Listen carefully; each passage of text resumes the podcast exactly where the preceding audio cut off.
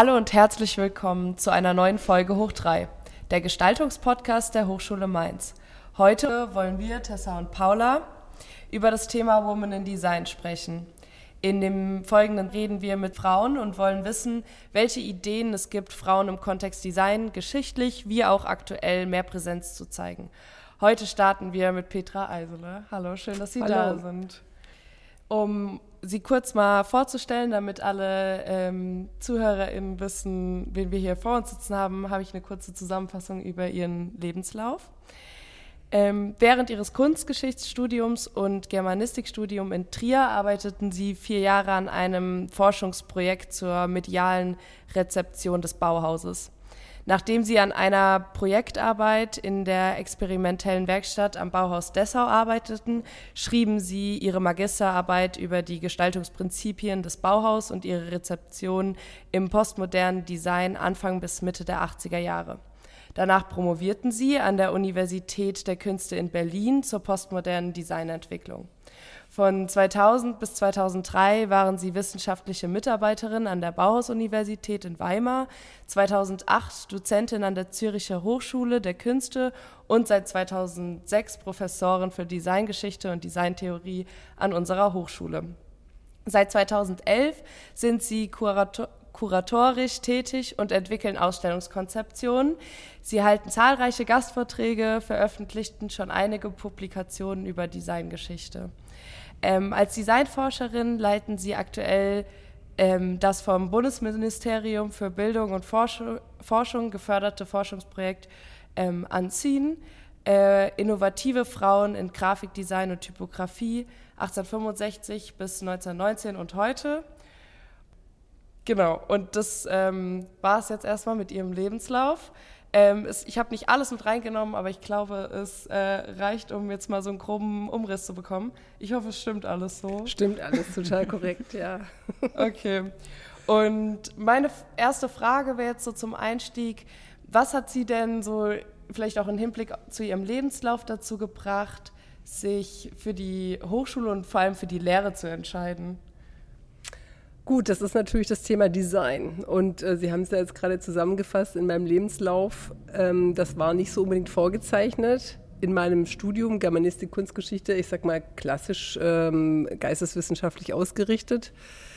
Ich habe aber immer gemerkt, dass ich eigentlich sehr stark auch in den praktischen Bereich möchte. Und mein Ziel war eigentlich immer Theorie und Praxis zu verbinden. Das habe ich ja jetzt im Laufe meiner, meiner Laufbahn auch geschafft. Ähm, und insofern habe ich eigentlich der Kunstgeschichte immer das gesucht, was möglichst aktuell ist. Also mein Ding ist nicht nur, dass ich gesagt habe, ich möchte gerne Theorie und Praxis verbinden, sondern ich möchte eigentlich Geschichte oder Vergangenes kennenlernen, analysieren, in Bezug zum Heute setzen und dann aber möglichst noch etwas ableiten, was vielleicht für die Zukunft relevant sein könnte. Also dieses, diese Spange zwischen Vergangenheit und Zukunft, das ähm, hat mich extrem interessiert.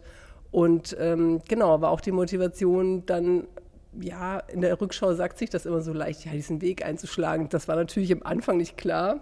Und so wie es bei euch jetzt ist oder bei Ihnen ist im Studium, ähm, muss man einfach Interessen und äh, ja, Interessen geleitet sozusagen dem folgen, was, was, ähm, was, was einen fasziniert. Und bei mir war das eben das Thema Design.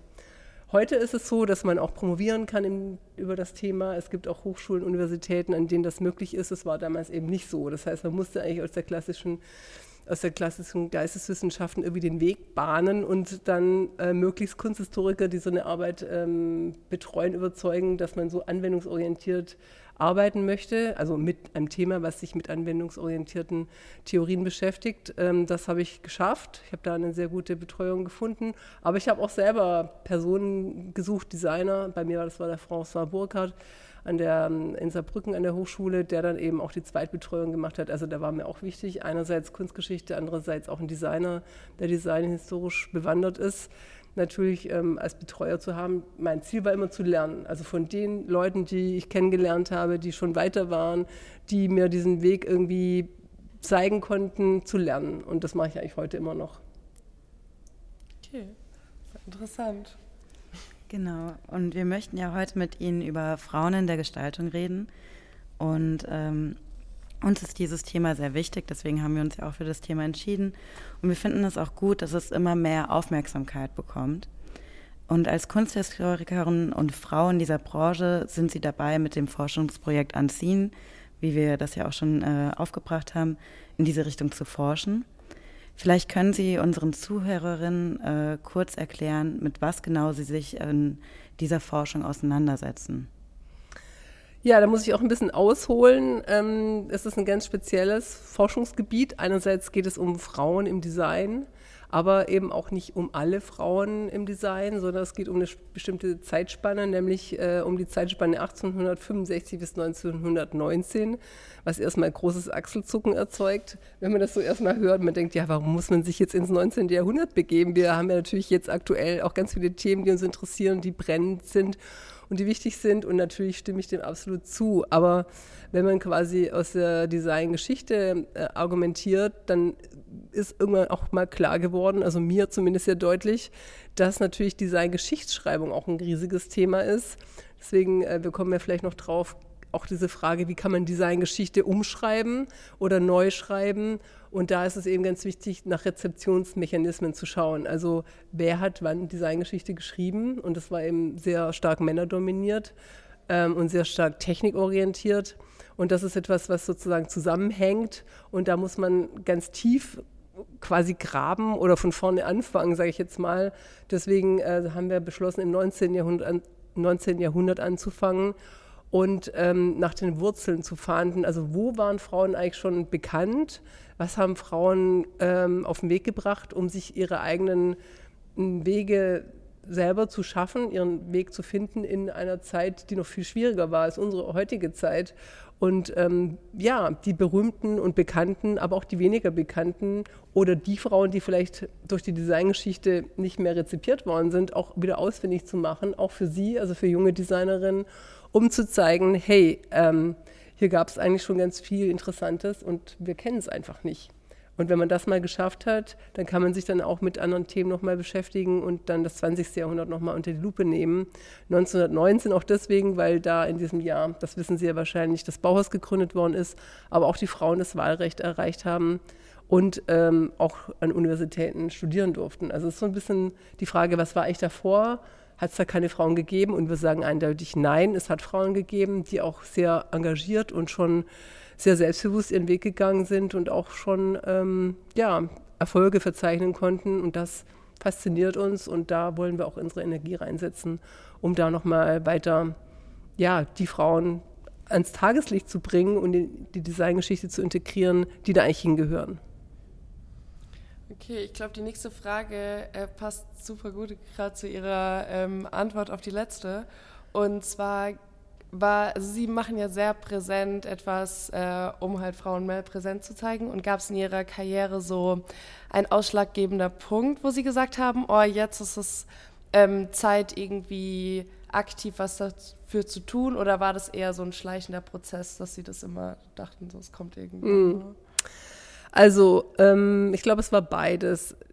Man ist natürlich erstmal mit seiner Sozialisation beschäftigt, man kommt in dieses akademische Leben hinein, man sucht seinen Weg. Ich habe es ja gerade ein bisschen beschrieben, dass ich wollte eigentlich immer in die Richtung Design, äh, Designtheorie hat mich interessiert, fasziniert. Und da ist man erstmal dabei, ich habe schon gesagt, zu lernen und und Personen kennenzulernen, also nicht nur aktuell lebende Menschen, Personen, die, die äh, forschend tätig sind, sondern auch äh, natürlich Architekten, Designer, die wichtig waren. Und da gibt es natürlich ganz, ganz viele Namen, die auch wahnsinnig faszinierend sind. Damit habe ich mich auch sehr intensiv beschäftigt, auch in vielen Forschungsprojekten.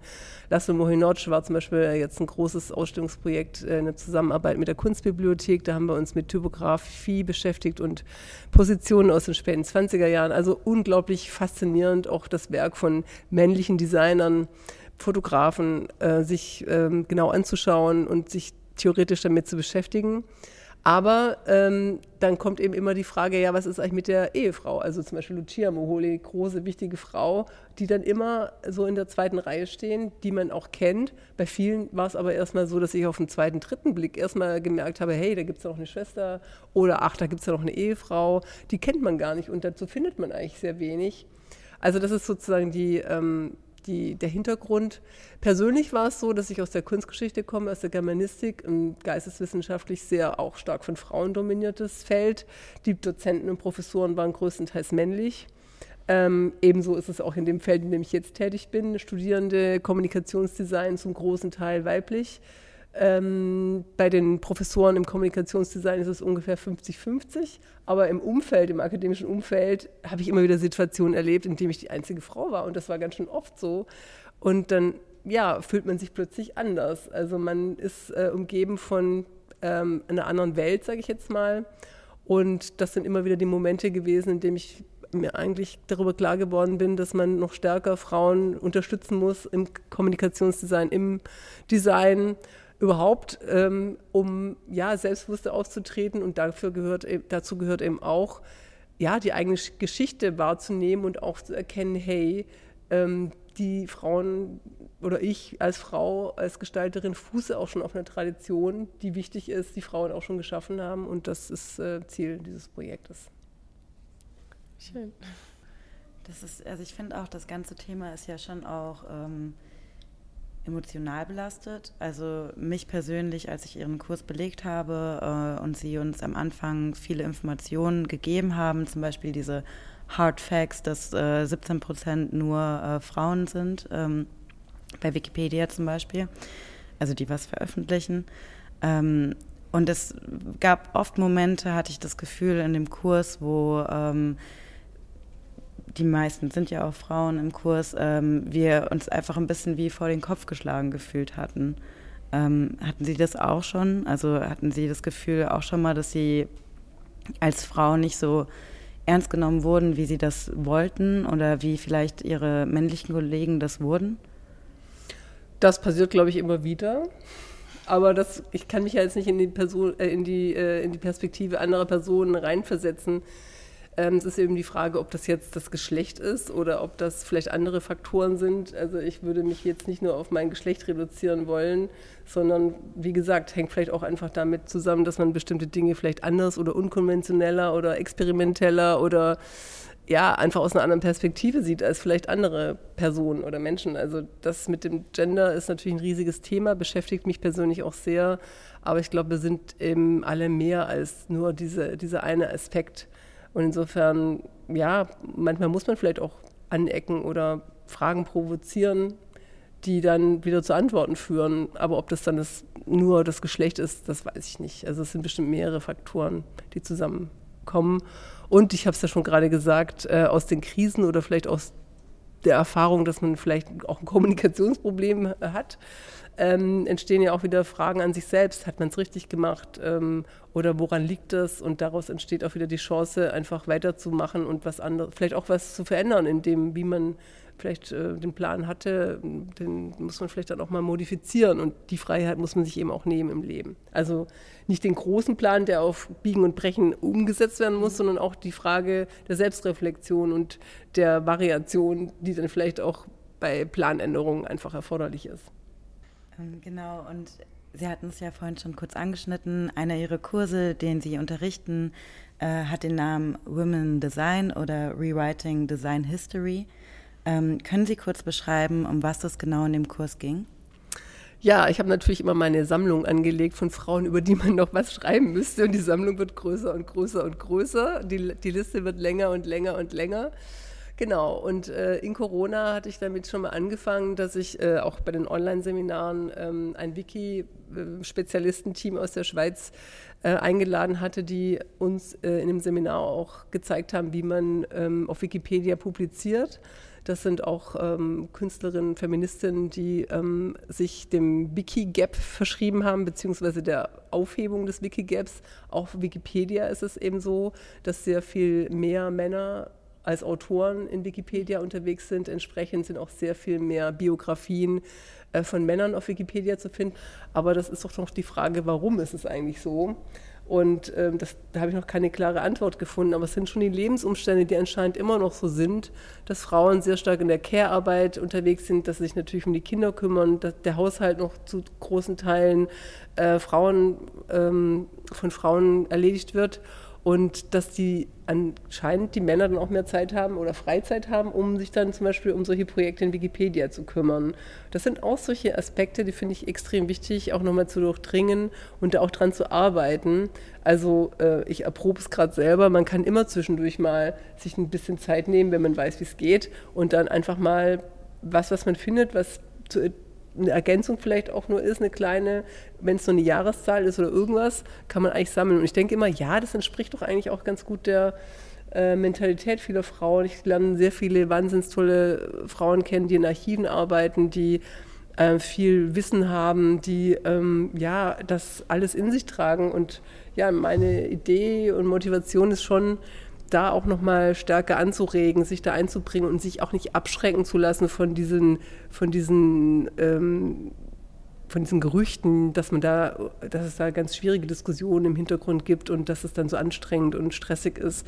Das ist halt wie immer im Leben. Man muss es halt einfach machen und sich dann in dem Moment mit auseinandersetzen und sich auch Verbündete suchen, die einen unterstützen und ähm, ja, damit vielleicht auch den Wikigap ein Stückchen kleiner machen. Das wäre vielleicht auch noch eine Sache, die ganz äh, wichtig wäre und die mir selber auch ein Anliegen ist.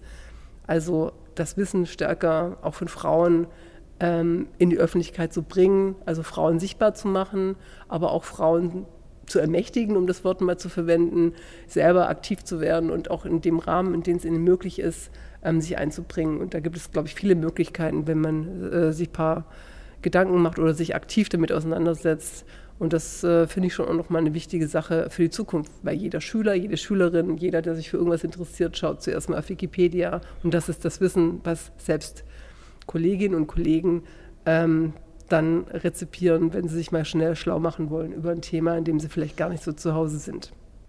Ja, total. Das ist immer wieder schön, das auch zu entdecken. Und das Ziel war in diesem Seminar und jetzt auch wieder, dass äh, Studierende hier als Grafikdesignerin, als Kommunikationsdesignerin sich selber ähm, aussuchen können, mit welcher Designerin, historischen Figur sie sich beschäftigen möchten.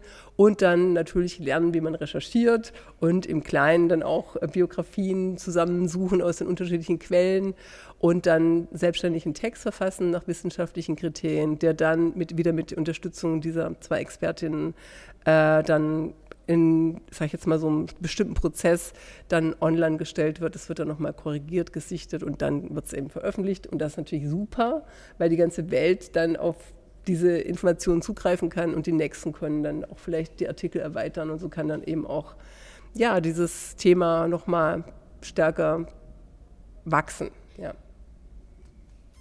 ja. Ähm, ich würde sagen, in dem Fall ist es sogar so, dass äh, die Lehre ihre Forschung so ein bisschen ergänzt oder ihre Idee weiterführt. Ist, denken Sie, ist es immer so oder ist es eine Ergänzung, also die Lehre eine Ergänzung zu ihrer Forschung? Ja, also wir sind ja eine Hochschule, in dem Theorie und Praxis ähm, eine Einheit darstellen. Das finde ich auch sehr positiv und es ist natürlich auch super, dass man an so einer anwendungsorientierten Hochschule auch Forschungsprojekte ähm, äh, initiieren kann und dass es auch unterstützt wird, dass es auch gesehen wird, dass es ein wichtiger Teil auch dieser Stelle ist. By the way, es gibt auch nicht so viele Designhistoriker-Stellen in Deutschland. Das heißt, ich sehe es auch schon an, als meine Aufgabe an dem Feld auch was zu bewegen, also auch nach vorne zu kommen und auch vielleicht ungewöhnliche Fragestellungen zu ähm, behandeln. Also das heißt, diese Theorie- und Praxisschere ist sowieso äh, in, in diesem Job quasi ähm, inbegriffen und ich kann es gar nicht so unterscheiden. Ähm, also das, was mich bewegt innerlich als Expertin, ist natürlich weiterzukommen, weiter zu forschen, neue Themen zu finden.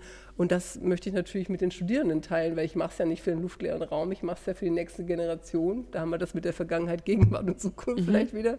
Und ähm, ja, ich glaube schon, dass man jetzt auch in einem Seminar merkt, hey, da springt auch so ein bisschen Funke über und man, man lernt auch plötzlich, ähm, ja, dass Designgeschichte oder Vergangenheit ganz viel mit uns heute zu tun hat. Also insofern würde ich schon sagen, dass man da ähm, auch aus dem Diskurs mit den Studierenden wieder was mitnimmt in die Forschung. Also da ist schon so ein Hin und Her und ich kann es gar nicht so unterscheiden, so richtig. Mhm. Ich will dich auch gar nicht unterscheiden kann mir auch vorstellen, dass es gut aufeinander aufbaut. Ähm, genau. Und haben Sie denn auch noch Tipps, wie man Frauen in der Designgeschichte sichtbarer machen könnte? Gut, das sind natürlich jetzt die Strategien, in denen wir unterwegs sind. Also wir haben äh, mehrere ähm, quasi Steps in diesem Forschungsprojekt geplant. Das heißt, wir haben ähm, eine große Publikation, in der, wir, arbeiten, quasi tagtäglich, weil wir uns auch mit Expertinnen vernetzen, ähm, die in unterschiedlichen Bereichen forschen. Ähm, das wird auch etwas sein, was bleibend ist, weil eine Buchpublikation, die steht hoffentlich nicht nur im Regal, sondern wird auch gelesen. dann haben wir noch eine Webseite, die bestückt wird, sodass man eben auch da nochmal aktuell sehen kann, was äh, gerade unsere Themen sind, die uns bewegen, die uns umtreiben. Wir haben natürlich Instagram und ähm, haben ein großes Around the World Symposium geplant, so nennen wir das. Also da geht es um aktuelles Grafikdesign. Ähm, was ähm, Positionen aus der ganzen Welt, also einmal um die Welt wäre so die Idealvorstellung vorstellt. Das heißt, wir wollen eben auch diesen Blick weiten von diesem, ich sag mal, deutschen Blick, der eben sich jetzt speziell mit dem deutschsprachigen Bereich beschäftigt, hin zu ja auch äh, Kulturen und, ähm, und Gesellschaften, in denen ganz andere Regeln gelten, in denen Frauen vielleicht ganz an, in ganz anderen Situationen, in viel schwierigeren Situationen auch ähm, sich durchkämpfen ähm, müssen und ähm, ja, und da auch fragen, danach fragen, ja, wie sieht da die Situation dieser Frauen, aber auch des Grafikdesigns aus? Also das soll einmal rund um die Welt gehen. Das heißt, wir werden die verschiedenen Kulturräume kennenlernen, was natürlich auch super spannend ist. Und da freue ich mich auch schon sehr drauf. Das klingt auf jeden Fall sehr spannend. 2025 übrigens, also. okay, merken wir uns. Ähm, was mm, uns auch noch interessieren würde, und ich glaube, das ist so eine Frage, die sich vor allem in unserer Generation total oft stellt, ähm, haben Sie so einen Masterplan irgendwie oder haben Sie ein Ziel, was Sie verfolgen ähm, für Ihre Forschung oder vielleicht auch persönlich oder so dieser Antrieb, den Sie finden, das zu tun, was Sie machen?